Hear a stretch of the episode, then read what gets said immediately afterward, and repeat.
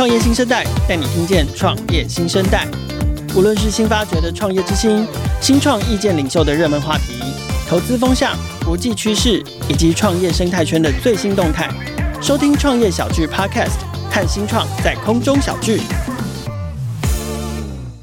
今天创业新生代这一集，我们推出的特别节目呢，是特别跟这个数位时代旗下的学习领导品牌新商业学校特别一起共同企划制作的一个特别节目哦。我们要来谈什么呢？我们要来谈很多新创公司都特别特别重视，也应该要重视的。第一个就是。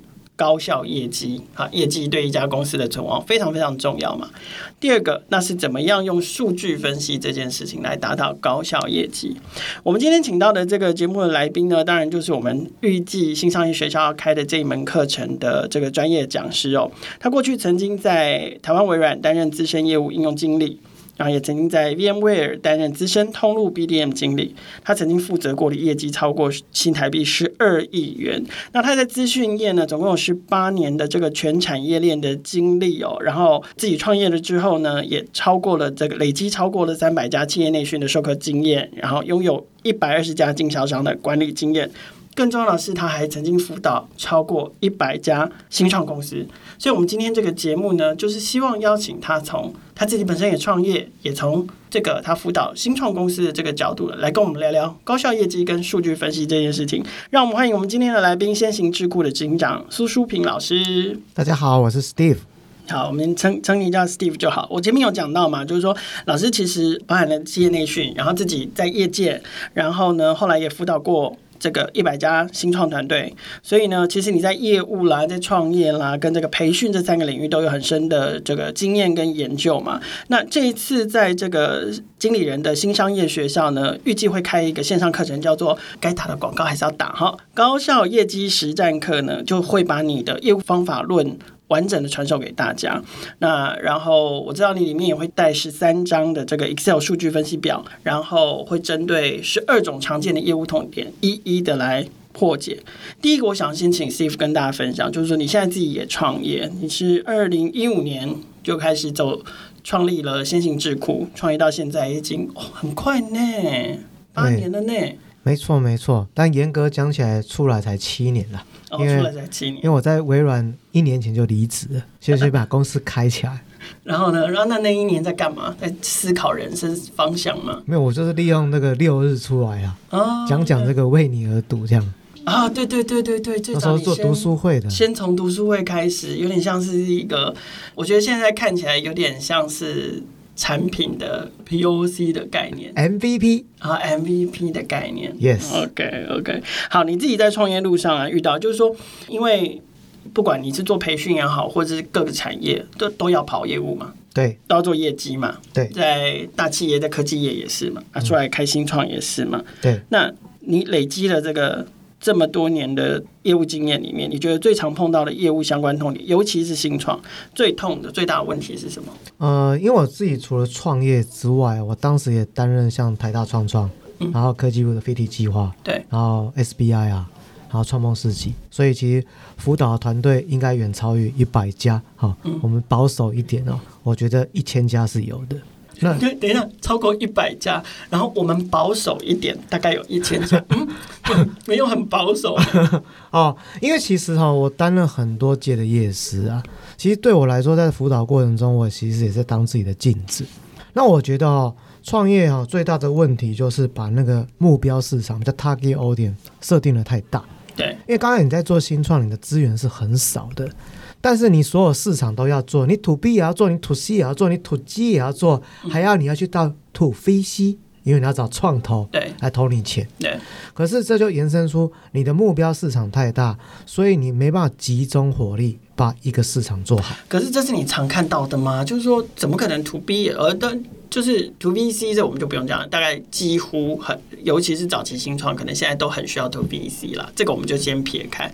可是你觉得你，你你常常看到新新创团队会会有这样的 TA 设定的问题吗？就是说 to B to C to G，没错，乱枪打鸟。对，因为我常常会说，因为我们常常会做辅导，就会用什么商业九宫格啊，对请他写目标市场。嗯，那你就会发现他们写太多了，那最后一定是三年后 IPO，因为我们看太多的 plan。都会长这样。可是问题是不会照表超客，对，因为你的目标市场设定很大，但是我常跟新创活下来才是重点。有人投，那是怎么样？这个就是所谓的雪中送炭。对，所以呢，我觉得比较好的是锦上添花。那锦上添花就是说，你今天已经有个目标市场，而且你能从里面去找到客户愿意使用你的产品。对，更重要是愿意付你钱。可是问题是你设定了很多的目标市场，甚至有些市场是你想象的，因为你没有去跑过客户，你只是透过 Google 告诉你市场长这样。结果呢，跟你想象的有落差，为什么？因为你没有跑过。你所谓的你没有跑过，你是觉得是创办人要自己去跑，还是是这个团队里面的业务负责人要去跑？好，其实哈，我会建议创办人要去跑。可他如果是个工程师，他如果是个做产品的人，你也建议他还是要去跑？因为我就是工程师出身的。哎呀，而且我有做工程师主管，被老板拔掉，他说我不懂市场。嗯哼。会是这样，因为我辅导很多团队，我会发现他们很容易去找一夜情的 partner。简单讲，因为我不懂业务，我就找一个会做业务的。对，那这个人就会跟你说我关系多好，对，其实他也没关系那么好。那他对这个新创的产品也不熟，因为最熟产品的就是这些技术的创办人。对，如果他去跑市场，就代表他更清楚知道目标市场的痛点。跟需求，这样他在做研发产品的方向才会精准。不然，时间够吗？好，在你的经验里面，我觉得，因为我自己也是这样子出来的，是时间是够的。问题是你的时间管理的分配哦，哦，所以我觉得这才是 mega。所以这是第一个，我觉得他们遇到的问题，就是目标设定的太大，目标市场设定的太分散，然后野心太大，都要做。嗯，OK，而且因为我自己从微软毕业到现在也七年了，那其实我的目标市场没有换太多，我只是做的比较精细。可是我们看了很多跟我同期创业，你会发现它的市场是一直在换，就跟当时想象不太一样。因为他实际去接触市场，他还发现这个目标市场可能 size 太小。那那那可是怎么怎么决定？比如说我们不要 to B to C to G 都做，那。我怎么决定我到底要 to B 还是 to C？先去跑一跑再说，还是好？这种做法是这样，我觉得还是要回到你的资源有多少。如果你的资源，哦，像我早期做读书会，其实对我来说这是个陌生市场。那我跑 to B 是没有人会甩我的，那我就先做 to C，做 to C 的读书会。哦，可是我有去接触 to B 的出版社，可是我会告诉你，我第一年我每一家出版社都给他名片，没有任何人回我。只有一家时报出版社甩我，OK，全部都拒绝我，是，这就是一个现实啊！你想跟出版社合作，但是你怎么找到他？所以我就用最土法炼钢，就是去国际书展发我的名片，然后呢，你也不知道窗口是谁，然后就被拒绝，拒绝，拒绝，拒绝。对，因为国国际书展大部分派都是工读生啊，他可能也不知道这先生你有要买书吗？哎，没有，是不是？这是不是就我刚刚讲的？最常见的错误就是找不到 TA，而且我自己也创业嘛，我我透过错的管道去找 TA 了，工读生、行销专员，但是他们没办法决定要不要跟我办读书会啊。对啊，哎，嗯，所以我自己也犯过这样错误，因为不熟嘛。嗯，所以我就是快速的扫一圈，对，确定哪一个通路是对的，对，用对的通路去接触到我想要的目标市场。嗯，这也是一个快速实验的过程。那那这是第第一个痛点。那你还没有其他觉得就是是观察到新创团队最常碰到业务相关的痛点或问题？那第二个问题是哦，我最常问新创团队说，请问你的产品卖给谁？然后呢，这些客户呢都是什么样的类别？举个例子。假设我是做企业市场，嗯、我就会多问一点，请问是制造业吗？嗯，还是金融业？嗯，还是零售业？那制造业又怎么分类？对，那请问你现在销售的 pipeline，也就是商机，大概有几个？嗯，转换率是多少？转换率这么早就算得出来吗？因为呢，我们我讲一下我的，因为我辅导过很多的新创，那因为呢，这些人要投要滴滴嘛，那其实他们是有付我顾问费。我真的一开始在他们创业早期就想干，因为我自己创业的第一天，我们就开始用 Excel，第一天就开始用 Excel 了，所以呢，我已经验证这是有效的。嗯，所以这概念是说，因为你资源就少了，你不能乱枪打鸟。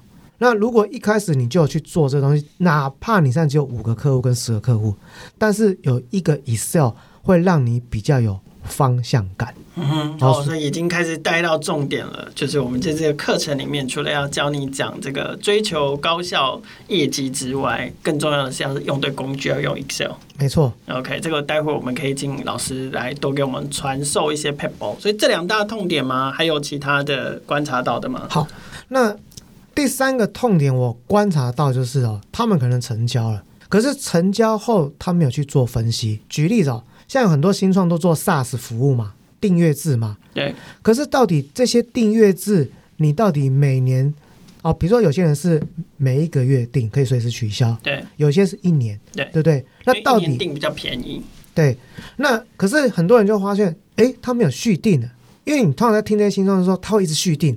他们会一个假设就是续订率百分之百，但真实状况不是长这样。嗯，所以我们如果有一些叫做新旧客户的分析，我们就可以很清楚知道我的这些旧客户的在购或者是留存或者是续约率，它到底是多少？那多数人没有做，因为你做了才知道哪一些才是你精准的客户。可你觉得这样的分析应该要做，就是它的它的时间单位是什么？是月、是季、是年，还是它就懒懒的？没关系啊，那我就等每一年我再来统计一次就好了啊，干嘛那么麻烦？这样？我觉得新创是这样，因为新创你就是在烧钱，也是我们在讲的燃烧率，是你的钱就这么少了，对吧？那你就是每天在烧啊，所以其实你比较精准，你应该至少。再怎么懒，你一个礼拜看一次嘛？一个礼拜这么细？你不看啊？那就不赢。不赢，不赢，就像我这样啊。你在我创业的时候，几乎把我以前存的都烧光。我最惨的时候，我公司的户头就剩下几千块而已。那你个人户头呢？个人户头剩三万块，这是真实状况。我有写在 Facebook，我是真实状况。天哪！然后我还有房贷，我女儿还在念何家人，我还独生子，这是当时正。真实状况，天哪！你就是每天在跟日子赛跑啊，然后付完员工薪水你就没钱啊，对啊。然后我就跟我老婆说，我们这个月都不能领薪水。原本是只有我不领，后来我就跟我老婆说，我们不领。她想说，我从金融业离开，为什么要过这种日子？啊，所以你你你太太那个时候陪你一起创业。哦、呃，应该是说好奇，好、嗯、后期。我想说也太不理智了吧？对，刚开始是没有，但后来就来了，哦，会是这样。嗯、呃，没有，很多人的状况是这样，因为本来是先生自己创业，可是因为就是就是也需要人手，然后又是觉得找人也不容易，或者是为了成本考量等等。没错，所以盖里两个劲啊，因为自己人最便宜，自己也可以说，哎，我们不要发年终，这个月不要领薪水，好不好？因为是自己人。哦天哪！对，就是这样。所以以一个过来人来说，最好一开始就把它算的近一点。哦，就是时时间再怎么少，可是你想想那个烧钱率，你还是值得拨出时间来好好的、好好的监测跟分析这些数据。对，好，那个前面你有讲到说，你建议创办人，就算你自己的这个。本来的背景或是专长并不是业务或并不是行销开发，你就算你是个你是个工程师，你是个产品开发者，你一心只有热爱这个产品开发，通通埋在里面，你还是应该要透过自己去跑业务来了解市场，来了解痛点。所以这堂课你推荐创办人上，就这样，就是新创创办创办人都来上吗？还是你觉得在新创团队里面，什么样的角色应该来？上这个高效业绩这堂课。好，通常新创会有几个编制哦。第一个叫 BD，所以 BD 一定要来上，因为 BD 它其实就是在开拓新市场。对，然后这产品要卖给谁搞不清楚，所以 BD 要卖。那第二就是通常新创会放一个 PM，嗯哼，所以呢，产品经理他也要来上。什么？嗯嗯哼，那产品经理来上了，那那个创办人可不可以就是？专心的关在研发室，哎，我觉得不行哦。其实我甚至觉得早期团队都应该要上。嗯哼，为什么？因为早期团队其实他们是有革命情感的。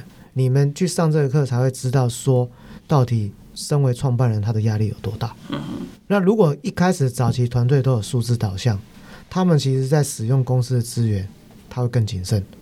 那第二是跨部门的沟通。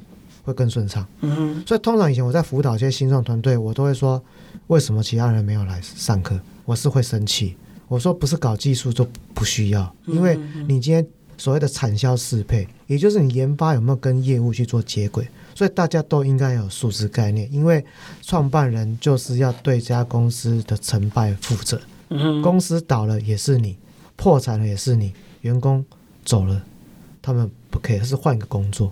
但是创办人你是要负成败的。可是老师刚刚提到的这个数字观念的这个概念，我们听起来大部分比较常在，尤其在新创新创的领域，比较常听到的其实是在财务管理这一块，用财务做管理，它可能跟财报有关系。所以同样的，在跟这个高效业绩，甚至是用数据分析去去追求业绩，或者是管理业绩这件事，它。相同的概念是相通的吗？完全相通哦。那为什么？因为我技术行销做了十四年才转业务。对。那我技术主管做了八年。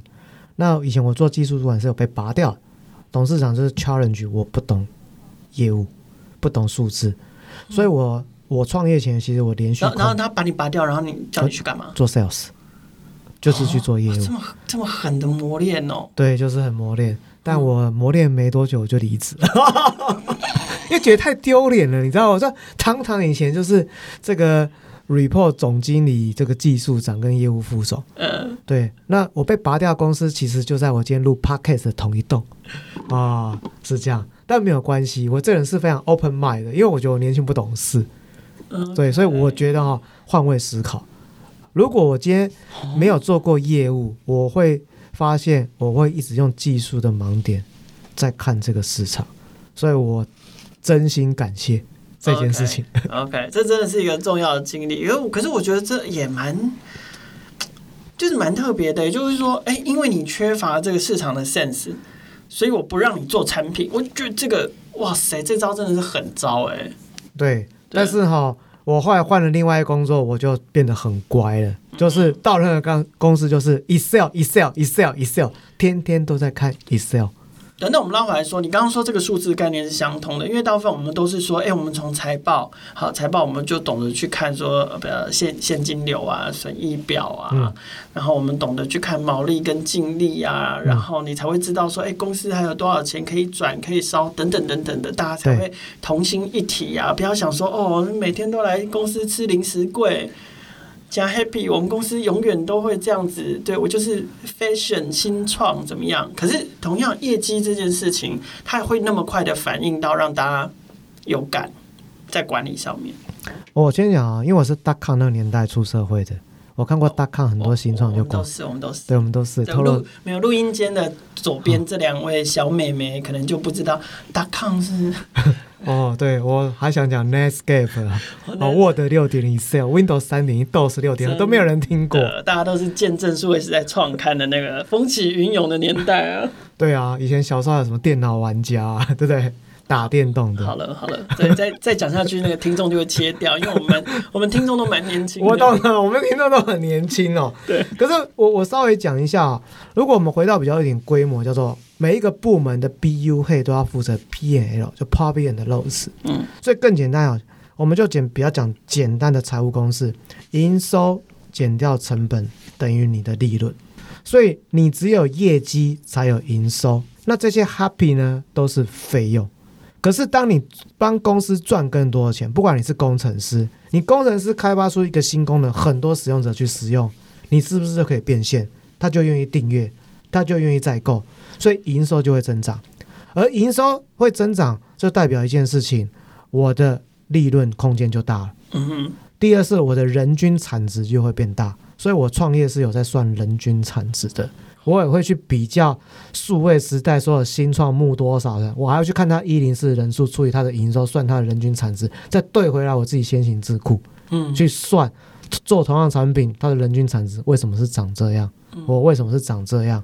那有这样的话，你就会发现说，哦，我的怎么样管理效率到底好不好？嗯，所以我们常常说技术在，但是很多人忽略了管理在。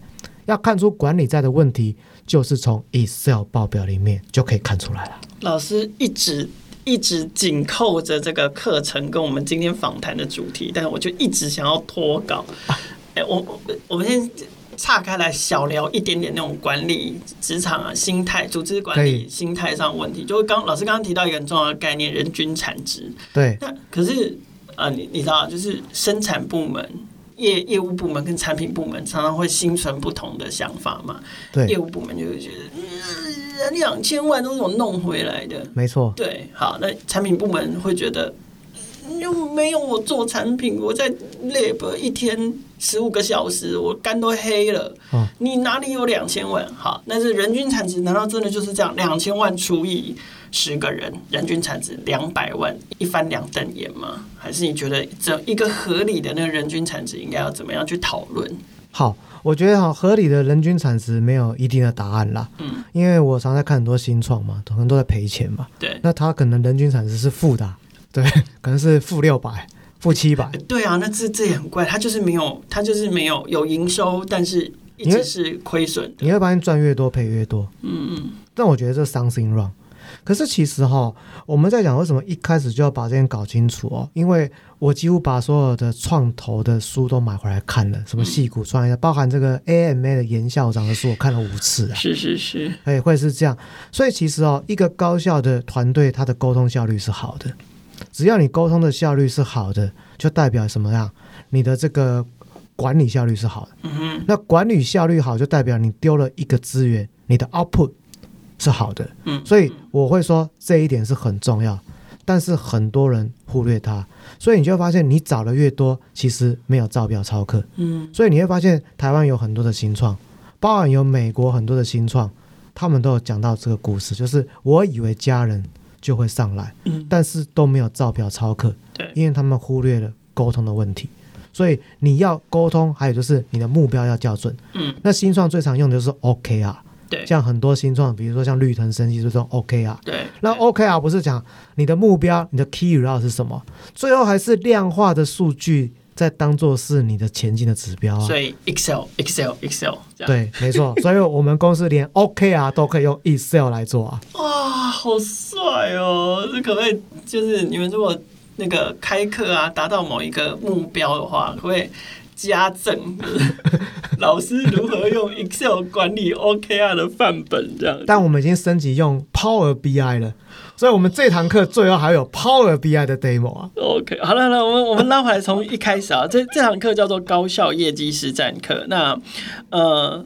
老师在课程中会把业务流程拆成这个，这个还蛮基本的，就是说我们会先从前期开发、中期的推进跟跟进，然后再到后期的维系。那可不可以请老师在就以你多年的这个业务经验，尤其是这样子从产品端一脚被踢到民间啊？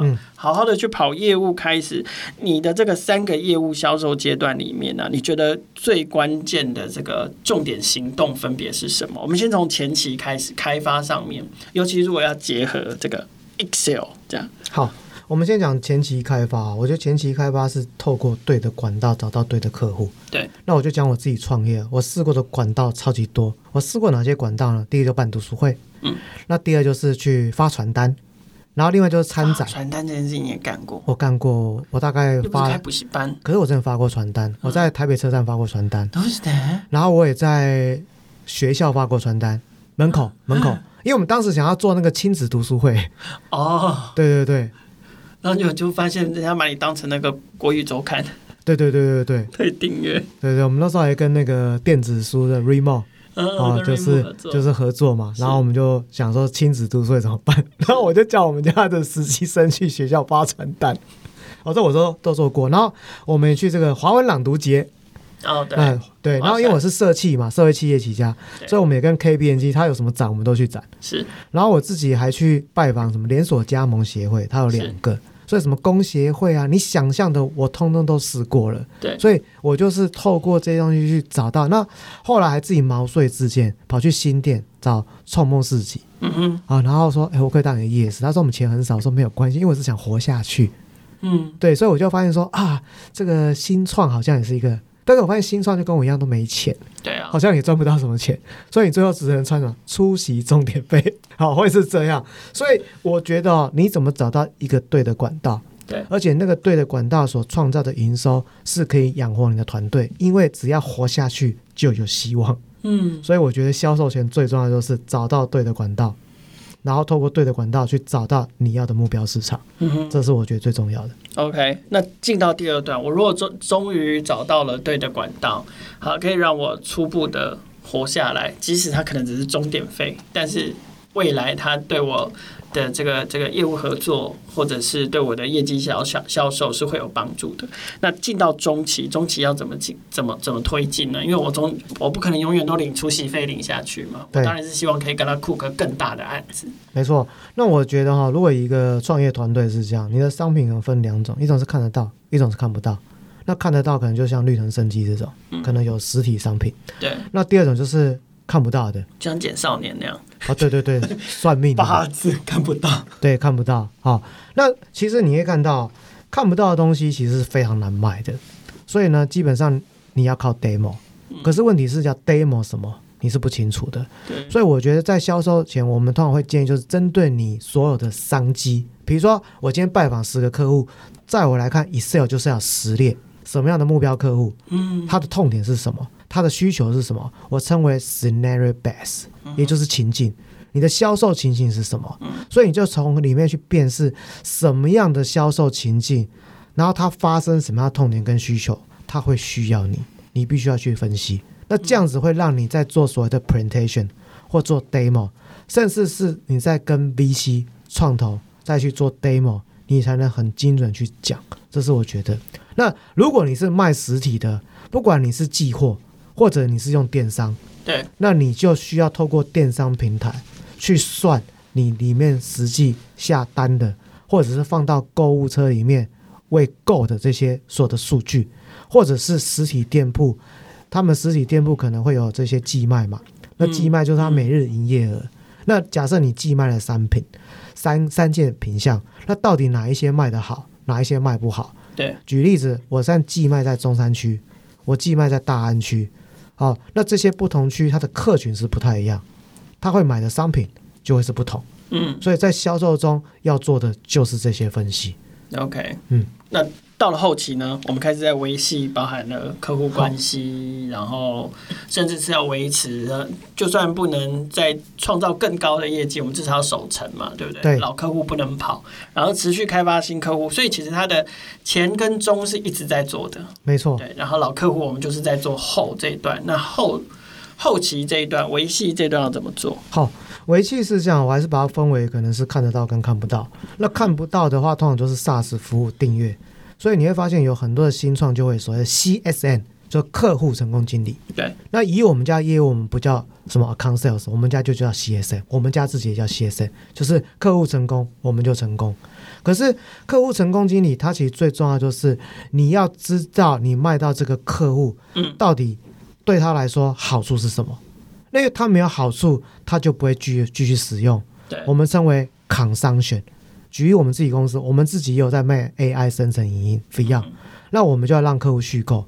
那如果说客户的使用率很低，那他就不会续购。嗯，那对我来说，我的这些旧客户的营收就不会慢慢堆叠上去。那 CSM 要做什么？CSM 要做的什么？也就是他必须去做客户的拜访。甚至比较简单一点，就是讲我们自己公司啊，就是用 Survey Cake 做问卷，嗯，所以你是不是可以看客户的满意度？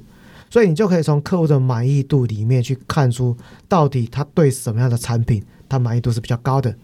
所以这时候这东西满意度比较高，是不是它的 Business Impact 就比较大？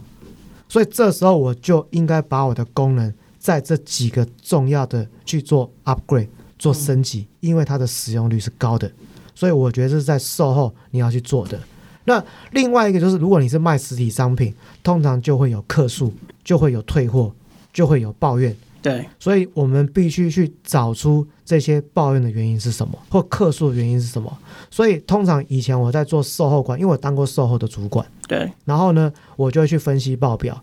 举例子哦，假设我一年有五十件的客诉。那我就应该去分析，我前三大的客诉是属属于什么样的类别。嗯哼。那如果我把有效的解决，就代表客户的满意度就提升。嗯哼。那客户的满意度提升，就会创造两件事情，一个是你的品牌声量就会慢慢变大。嗯。那第二就是什么样？它的再购率，啊，它就会变高。嗯。所以这是售后要注意的。OK。一般来说，我们讲到 Excel 啊，大部分就就是反正它就很直觉嘛，Excel 就是用来记呃中文叫做试算表，所以我们通常就是什么算 key 数字啊，做表单啊，做表格啊，很多数字的东西要加总啊。什么排序啊？听听我讲这些，就知道我只会用这种很基本的功能。有些人会用枢纽啊什么的，甚至甚至呃，创业小聚的网站曾经长时间那个一两年哦，那个有一篇跟 VLOOKUP 有关的文章，好可怕哦！就是、啊，对我也写过一篇。对，然后他一直是流量冠军呢。我就想说，很奇怪，到底大家是多多学不会 VLOOKUP 还是怎样？它真的很长，一两年的时间，差不多，差不多，很可怕。好，但这个是讲到 Excel，讲到数据，大家都很能够联想，也很也很清楚的事情。可是其实刚刚老师有讲到一个很很重要的的关键字，叫做 scenario，就是说，呃，比如说你拜访十个客户，然后他他发生什么事情，他的背景等等，你都把它记录在 Excel 里面。那可是这个听起来，呃。比较不是所谓的量化分析，没错。为什么要用到 Excel？会不会有人就觉得说啊，这些东西干嘛用 Excel？这些东西我我嘴巴讲一讲就好了，我打一篇报告，文字型的报告就好了。为什么这个你觉得它还是很重要的？要运用 Excel 的的这个形式跟报表来产生？好像我刚刚来录这个 Podcast，刚帮一家日商非常大、非常大、全世界非常大上完业务课程。那其实我刚刚讲这叫做资讯排排站，因为呢，你透过 Excel 就把这些资讯有效的做排列。嗯，举例子，假设我今天是一个新创，那我有台湾市场，那我想要打日本市场，然后美国市场，因为新创大概就是这几个。那这些，如果你今天有 Excel，我是不是就会知道这三个市场我的营收占比是多少？嗯哼。第二就是这些营收占比，我来自于哪一些重要的客户？嗯哼。产业是什么？嗯。然后这些人他们对哪一些功能？或对哪一些产品比较有兴趣？嗯，而这三个市场的年增长率，我们称为 Y O Y 是多少？如果你没有用 Excel，你就是瞎子摸象，你不会有方向感。嗯，就是说，即使不是量化的东西，是直化的东西，它的它在 Excel 里面都是可以被归纳的。对，然后可以归纳之后，就是可以整理，可以整理就可以分析。没错。好，那另外有一种人耳朵很硬啊，比如说尤其啊，就是那种经验老道的，懂，就是老业务，没错。Excel 有些老业务很讨厌填报表，没错没错，对他们觉得什么什么什么报表？啊，客户通通都在我脑袋，没错。你现在考我哪一个客户哪一家的，嘿，我电话马上背给你听。好，很多人会这样嘛，嗯、对不对？然后反正名片都自己收着嘛，对，他也不会 key 出来，对，他不 key 系统，然后也不写业务报告，反正他就是跟你讲啊，你你想知道什么，你问我啊，你问我，我就会跟你讲啊。对，这这种人，这种人怎么办？你觉得要怎么样去去说服他们，或者是说，你针对针对这样的思维，在节目中你会怎么样提供建议？就是说，呃，为什么要学 Excel 销售数据分析？那如果拥有这个技能，对于不管你是之前的业务也好，或者是你是真的是这么资深的业务也好，你能够得到什么样的加分？好，我我觉得是这样啊。我称为叫复制力量。什么叫复制力量？复制的力量。因为我我上过我 Excel 最老的是七十二岁，七十二岁。那呢？退休还没有退休，你知道很多传产的老板都是这样子。哎，很多传产，因为我做很多二代接班，是。然后其实上很多二代都在做新创。老陈。对。那这些二代呢？因为家里做代工，他就想要做品牌。对，通常典型这样，他们是属属于传产的新创，是这种客户超多的。对，然后他们的爸妈就是七十几岁。对，我记得有一次哦，我去一家公司哦，它是上市贵公司，我以为在跟我爸妈做简报，因为里面最年轻是六十八岁。哇塞，对，老当益壮呢。对，但是呢，他们的小孩都没办法说服他爸妈，包含行销的主管。对，但是我用了一堆量化的数据。说服他，甚至我用竞争对手的数据说服他，于是这个董事长就恨得痒痒痒。他说：“当年他比我们小，结果他现在营业额是我们的五倍大。”可以讲吗？啊，不方便说哈。不是，我是说，你们可以这样把竞争对手的数据。哦，因为我没有讲哪一家公司。那你要，那你要，你刚好有那个数据啊。对，因为是董事长跟我讲，因为他他非常的生气，是就是五倍。可是我我要讲哦，通常我遇到这种老业务哦，因为通常一代老板是最老的，不会有别人老，因为通常台湾的一代老板就超级业务。对，我只跟他讲一句话：你想要传承吗？你想要接班吗？嗯、如果都记在你脑袋，对不起，没有人可以带得走。就算专业经理人都经营的非常的痛苦。嗯，所以呢，有 Excel，第一个你容易传承，第二你容易复制，这是通常我会讲的话。那我再模拟一个啊、呃，比如说我讲一下 Netscape 当时的创办人，然后呢，他其实有一家非常知名的这个创投。嗯哼，那当时呢，Netscape 快挂掉了，因为微软把它打得很惨。那当时他们想要聘雇一个业务，然后呢，当时有两个业务人选。第一个业务呢是超业，关系超好。嗯，像很多新创老板，因为可能是美国名校啊，或者是有 VC 的资源，所以他们有很多人脉。校友啊，校友会啊，啊，爸爸的朋友、啊。对对对，嗯、就像我现在念台大后 EMBA，大概是这样，就是老板嘛，啊、聊聊天就好了，对不对？吃吃饭就好，对对，打打球就好，会是这样。可是他没办法复制，他没办法复制。好，嗯、那另外一个是这样，他说这个人比较像工程师，比较像我这种。但是这个人很会做业务训练，嗯，他是有系统的做业务训练。当时说董事会是比较偏好那个老业务，嗯，而且是业务技巧比较好。最后呢，他选的是另外一个很会训练业务的，杜英了，让这家公司活下来。为什么？因为呢，他有办法快速去复制业务。嗯，好，所以我最近有辅导很多的新创老板，他们跟我这样，他们。永远都是八九点回家，六日都在公司。因为我早期创业前几年也是这样，嗯。后来我只给我的 KPI 是我每一年要比一年早走，会是这样。所以我现在今年大概平均五点就不见，好，五点就不见。六日还是在公司吗？没有，我现在没有。六日在我家旁边咖啡店看书，嗯，我都在沉思明年的事情。我现在都没有在想今年，因为我现在说，我今天礼拜一说。你就告诉我今年会不会到？他说会到，然后我说超标，我说好，我现在任务只有两个，一个是找办公室，所以我要找办公室。嗯、那第二呢，我要什么？我找员工，所以其他我都不管。所以我礼拜一早上开会，我就不太管。嗯哼，或者是这样。你多久开始想明年的事？我其实想很久了，我整个下半年都在想。啊、所以你差不多下半年一开始就在想了，就开始想明年的事。对对对，那我给我自己就是，呃，到了五十岁，我现在四十八嘛。我就不太需要管家公司，这是我给我自己的目标。嗯，可是前提是你必须要把公司的管理完全是用科学跟系统化来做管理。对，你在想明年的时候会 Excel 摊开吗？啊，我们现在都这样啊。嗯，我们还直接写在我们一零四招募，也就是我们公司是数据导向、数据文化、数据驱动，所以不要跟我讲怎么样啊。我跟客户很熟，我只看 Excel 会是这样。嗯，所以呢，今天对我业绩表现不好，我是真讲真实，我们公司发生案例，他可能跑很多客户，我就直接快速拉枢纽分析，嗯，说我告诉你平均订单是多少，你的转换率是多少，嗯，所以你到底在干嘛？所以我自己也是，因为你讲的是客观事实，他是没办法用嘴巴。那另外就是他比较容易沟通，因为当你用 Excel，你让整个公司的资讯是用数据快速的流通。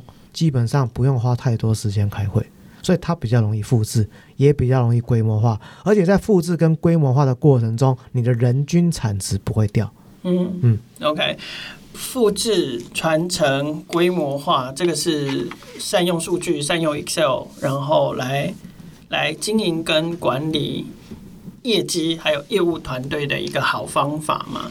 那可是我想要帮新创创办人问。一个就第一个，当然就提醒创办人们、创业家们，你在找业务团队或业务主管的时候，一定要找有这样子好好的习惯的这个业务团队或业务主管嘛。但是要是蛮不离他现在公司里面已经有一个就就是老鸟啊，他偏偏已经没有这个习惯了。可是问题是，他身上又绑着公司很大的这个这个金矿，嗯，很多很多 key account 也许都在他身上。嗯，那你觉得？新创创办人应该要怎么样？从管理的角度，慢慢慢慢的引导这个老鸟走上数据管理，走上使用 Excel 的正途。好，来上课。好，那通常是这样，这种业务老鸟哈，通常就是可能跟着创办人很久。对，这是第一种。那他其实哈，就是跟着这个公司上来。对，他很有可能是帮助这个公司起死回生，把他的业绩带起来的人。对。可是问题是说，如果你没有用 Excel，你是很难管理团队的。对啊，就算你是个老鸟，你下面可能会有很多的不同的部门，因为很多知名新创当时的业务课都是我去教的。嗯，你就看他们从小小的，然后变成是还蛮大。对，好、哦，那其实呢，包含台大创创很多的团队都是长这样子。好、可是我会跟他们讲说，哦你要去复制更多的你，你要复制更多的你，因为你不可能全部都在。我举例子，你新创最后你可能大部分都会为了要出海，因为台湾的 size 不够大。那你要去出海，你怎么去管理海外的团队？是，会是这样。那如果你今天用一个 Excel，大家至少是用同样的表格在做沟通，所以你在跨国的沟通，你比较可以降低文化沟通的障碍。所以我觉得这是一个比较好的方法。所以你还是用鼓励这个老鸟成再成长、持续成长跟循循善诱的方式。因为我我讲我自己公司哦，其实我不是说我五十岁要退休，嗯，因为我想要去打东南亚。我想要做到就是我都不用管公司了，嗯，我可以再去其他国家创业。这可能不叫退休啊，啊，你这叫做压给。对，这叫做这到底是这不叫自虐，自虐，啊、这叫自虐。哦，对，所以所以所以你打算就是五十岁台湾这边从台湾退休，然后勇闯东南亚。因为我觉得这是最美好的时代，也是最危险的时代。对，因为生成式 AI 来了。我前阵子才把这个 Excel 的 Copilot、Word、Outlook 课我全部都上完，是美国的。对对对，我有看到你在脸书。对对对对，因为我们本来就是 Google 跟微软的 partner 嘛。对。那毕竟我以前就是这些公司毕业的，所以我电脑有上千多的这些生成式 AI 的。那因为我透过这东西，我就可以快速怎么样用 AI。哦，我们现在啊，像我们现在跟德国、英国、法国、美国都有往来，我用生成式 AI 就可以帮我做出很棒的英文海外信呢。嗯，这个开发速度，现在连诈骗都用生成式 AI 诶。对，因为我看信又知道到底。吗？你怎么看得出来呢？他只要写尊敬的尊敬，你只要看用尊敬，因为你用 ChatGPT 很容易尊敬啊。哦、前阵子哦，很多这个新创的粉砖呢都被攻击，对不对？对对对，你就看它几乎就是。Chat GPT，因为都写的好像哦，对啊，对啊，因为就固定，因为它指令可能都下的一样，对，哎、欸，大概是这样。可是哈、哦，回到就算以后有 Copilot，你没有 Excel 的商业思维，你还是不会问，嗯，因为你要问对的问题。比如说，现在有 Excel 表，你要问说，我想要知道，请就产品的这个销售顺序帮我做排序。如果你没有这样的概念，你怎么去做分析？所以在我们的课程里面就有一个管理顾问的什么样的管理模型，比如说像，因为我们立志当台湾麦肯锡，那 BCG 就有 BCG 矩阵，是。麦肯锡就有七 S，我们就有五大成长模型。啊，然后我们就把我们辅导新创、传产跟大企业的经验放在这里面，市场驱动增长、产品驱动增长、渠道驱动增长、数据驱动增长。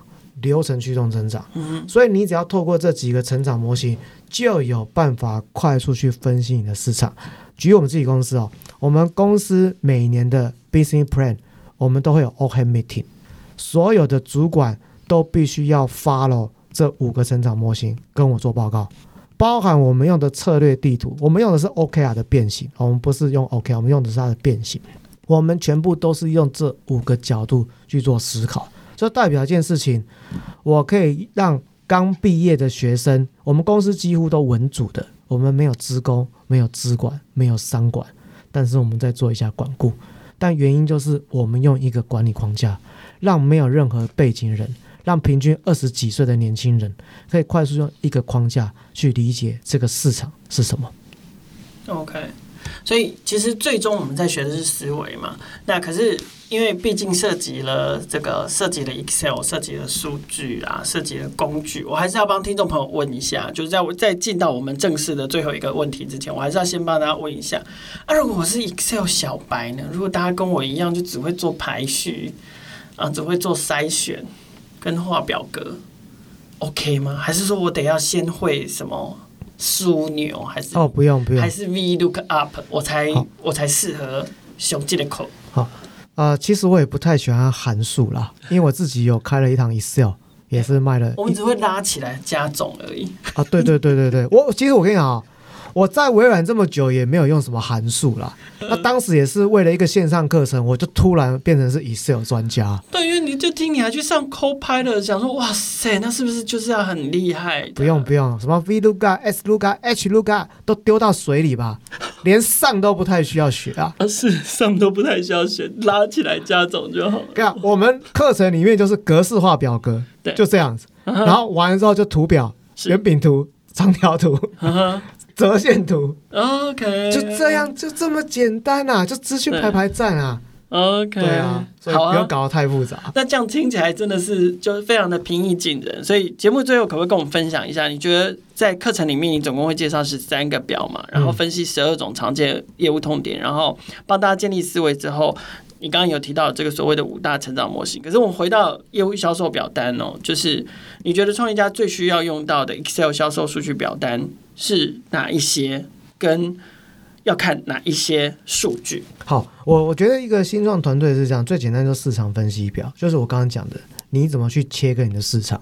有一些人可能是摆国家，那如果你刚才是国内市场，你有可能是这样，比如说台北或北部、中部、南部、东部，就类似像这样。或者是百城市，这些都可以，或 to B 跟 to C，有些可能是 to B 加 to C，有一些新创，因为它有一些跟政府的关系还不错，所以它可能是 to G，可能加 to B，可能会类似像这样。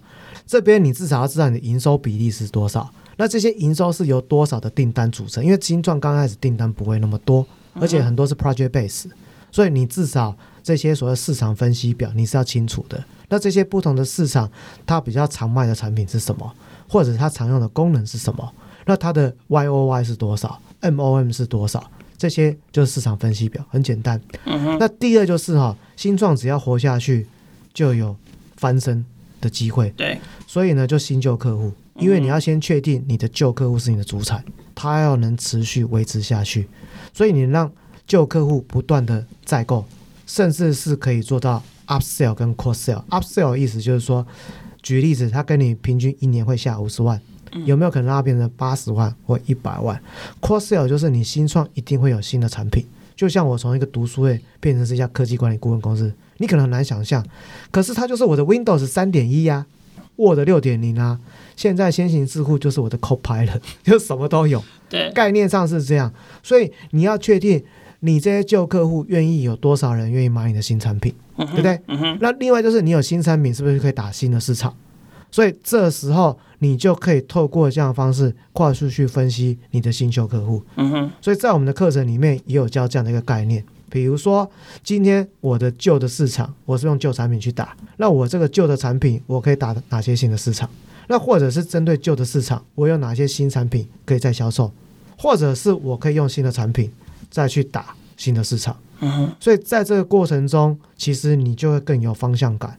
那这时候你的产品团队就会越来越多，因为不同的产品团队，他对市场是比较清楚的。所以这时候你的业务团队就会开始变。比如说你会有业务一部、业务二部、业务三部，或者你的业务会有直销，我们叫 direct sales，或者是 run channel 的，因为有很多的新创会找系统整合商，对啊，或者是找软体开发商，或找我们这种顾问公司。做合作，所以我们公司很多代理的其实都是美国的新创，然后我们做台湾的市场。那，那像你刚刚讲的这种状况，业务一部、二部、三部，然后他可能专攻的是不同客户，他们一样都是用同样这十三张表吗？是的，没错。那因为对老板来说，他不需要三个部门去理解三个不同的逻辑，嗯，这样会是比较好。以我们自己公司，我们有三个部门都是用一样的表，这样子他们在跨部门做沟通，其实相对是比较简单的，嗯，因为你只要。降低沟通的成本，提高管理的效率，就是让你的管理在有效的降低。管理在有效的降低，就是你在规模化的过程中，你不会牺牲人均产值。OK，所以这个。在节目中跟我们分享了创业家最需要用到，在十三张表里面最需要最需要用到的就是至少要用到市场分析表跟这个新旧客户的管理的表单，但是其他的十一个表我们都会在线上课程里面再带给大家。没错。OK，好，今天非常感谢苏舒平老师来到这个创业新生代跟我们新商业学校共同合作的特别计划《创业家必学善用 Excel 数据分析，短时间做出高业绩》的节目的现场。那提醒大家，现在就是我们今天在节目中介绍的这个课程呢，也就是高效业绩实战课，十三种 Excel 销售数据有效解决百分之九十业务问题的这个课程，现在正在你们听到节目的当下，我们现在正在预购中哦。那现在购买的话，就可可以享有低于五折的早鸟优惠，时间是到十二月十一号。那如果你们在结账的时候输入了由这个 Steve 老师跟跟 Meet 合作的专属折扣码 S U M E E T，就是 Su Meet 三五零，就可以再现折三百五十块。那呃，我们所有的这个优惠资讯呢，都会把它放在我们的这个节目资讯栏里面。那提醒大家不要错过，因为我们这个课程呢，据我们的同事们说，上线三天，预购推出上线三天就已经超过一百位业绩抢着要报名了。所以不管刚刚老师有提醒了，不管你是新创的创办人，甚至整个新创公司的所有团队，不单单是只有业务主管或业务团队哦，就是所有的团队必须要凝聚相同的共识，要建立相同的数据思维，并且要同样的都用 Excel 来管理。自己的业绩管理，自己的客户，以及管理所有的数据跟公司的状况，都应该要来上这堂课。所以今天再次感谢 Steve 老师老师来到创业新生代节目现场。